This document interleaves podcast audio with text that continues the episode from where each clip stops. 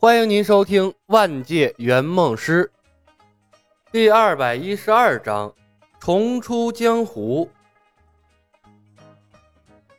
除妖联盟，卜神走后，冯公子格外生气。师兄，贾王府的人是不是有毛病？我们又没招惹他，从某种程度上来说，我们还救了他一家人的命呢。至于这么针对我们吗？李牧笑着看向了冯公子，很好。冯公子一愣：“什么很好？”李牧促狭的笑道：“你只是在质疑侠王府，却并没有在意除妖联盟的口号，证明你已经逐渐接受圆梦师妖人的身份了。”冯公子无语了。李牧沉吟了片刻，看着卜神离开的方向。又看看他在愉悦房子周围挖好的陷阱，忽然说道：“师妹，咱们打反击战吧。”冯公子有些跟不上李牧的思路。什么？李牧拔出了无双剑，轻轻在剑刃上屈指一弹，伴随着龙吟声。此一时，彼一时。之前我的能力不足，伪不死之身只能用来疗伤。单杀雄霸都需要耗费许多心思，为了安全，事后我们甚至不敢大张旗鼓地占领天下会，不得不躲到余家村来，以防守的姿态苟过这场任务。这便给了许多人我们空有妖术却不堪一击的假象。所以，哪怕和我们无怨无仇。贾王府的人也敢大张旗鼓地聚集人马来对付我们，防患于未然。冯公子皱眉，哼，太不讲道理了。在一部漫画改编的电视剧里，你想跟谁讲道理？李牧看了他一眼，拳头大就是道理。从来只有千日做贼，没有千日防贼的道理。有了麒麟臂的帮助。配合上共舞，现在我们可以和大部分江湖上的人掰掰腕子了。泥菩萨空有一身相术本领，却没有自保的本领，东躲西藏，到最后死都不知道怎么死的。我们不能走他的老路。冯公子想了想，嗯，师兄，我听你的。我们在天下会闹事的那一刻起。便把聂风和步惊云从剧情中剥离了出去。虽然不知道他们会因为什么事件再次介入江湖，但现在整个江湖上的注意力其实在我们两个身上。只要我们走出去，左庭就是安全的。”李牧说道。“所以，我们不仅要走出余家村，还要光明正大的在江湖上亮相。”传播天机门以和为贵、以人为本的理念。以和为贵，冯公子皱起了眉头。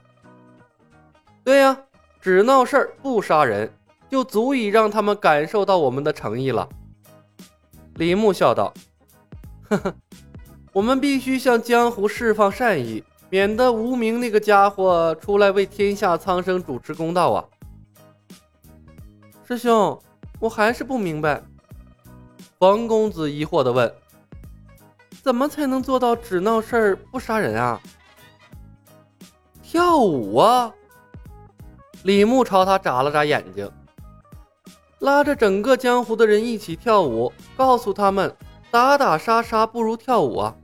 跳出天机门的威名，跳出我们的风采，让整个江湖都适应我们的存在。跳的无名和剑圣不敢冒头，跳的绝无神和破军不敢踏足中原才好。冯公子一头黑线，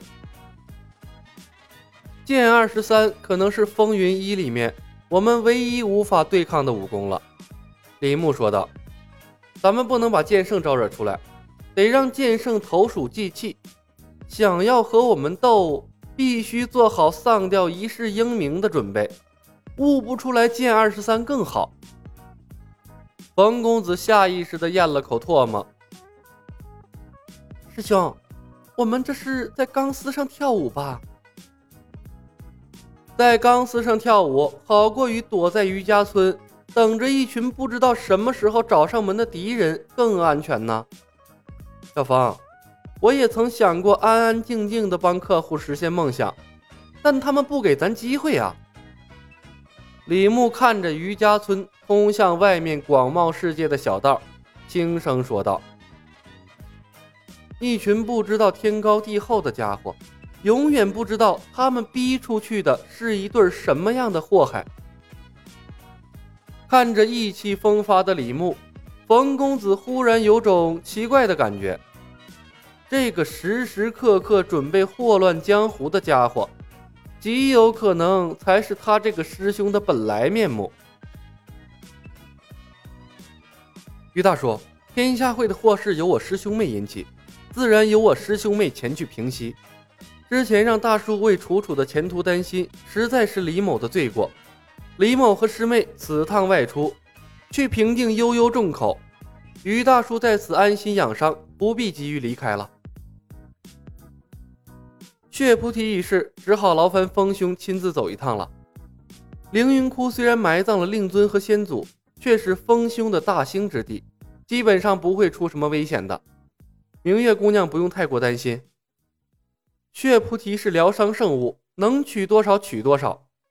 秦霜、步惊云、明月姑娘都有内伤要医治，血菩提少了怕是不够用。吃到肚子里才是天才地宝，长在凌云窟是暴殄天物。云兄，我和师妹外出，大师兄的安危劳烦你多操心了。等事情平息，我们再回来喝你和孔慈的喜酒。明月姑娘，冯师妹的手机留给你，多和赛华佗前辈学习医术，说不定左师兄的手臂要由你来接呢。左师兄，安心练功，有危险就往步惊云身边跑。把所有人都安排的明明白白的，李牧片刻都没有停留，背着麒麟臂，驾驶着一辆马车出余家村，重新踏入了江湖。铁剑门，一个中型的武林门派，算是江湖中的二流门派。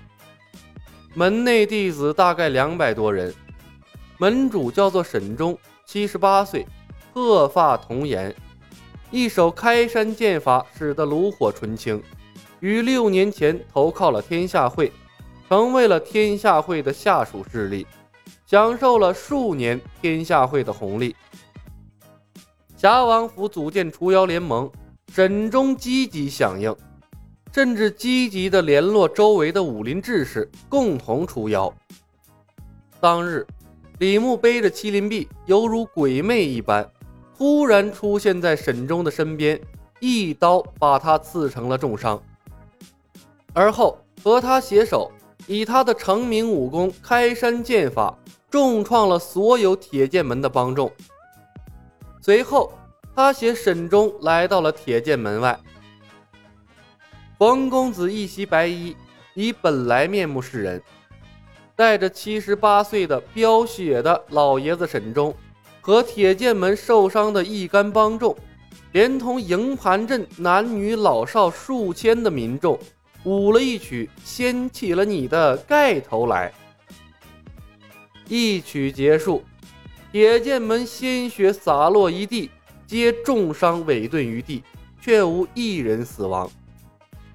事后，天机门两人飘然离去。铁剑门众人脑海中只余下了天机门绝色女子一舞倾天下，但对他们如何受伤，且伤势如何全为开山剑法，一无所知。次日。多张铁剑门老门主扬眉动目、拍掌弹指、一头晃镜、跳着妖娆舞姿的画报，以及掀起了你的盖头来的天机门舞曲，突然以营盘镇青楼为中心，向各地散播开来。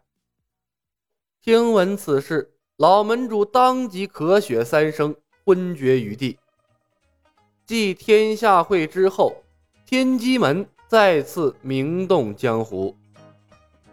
本集已经播讲完毕。感谢您的收听，喜欢的朋友们点点关注，点点订阅呗，谢谢了。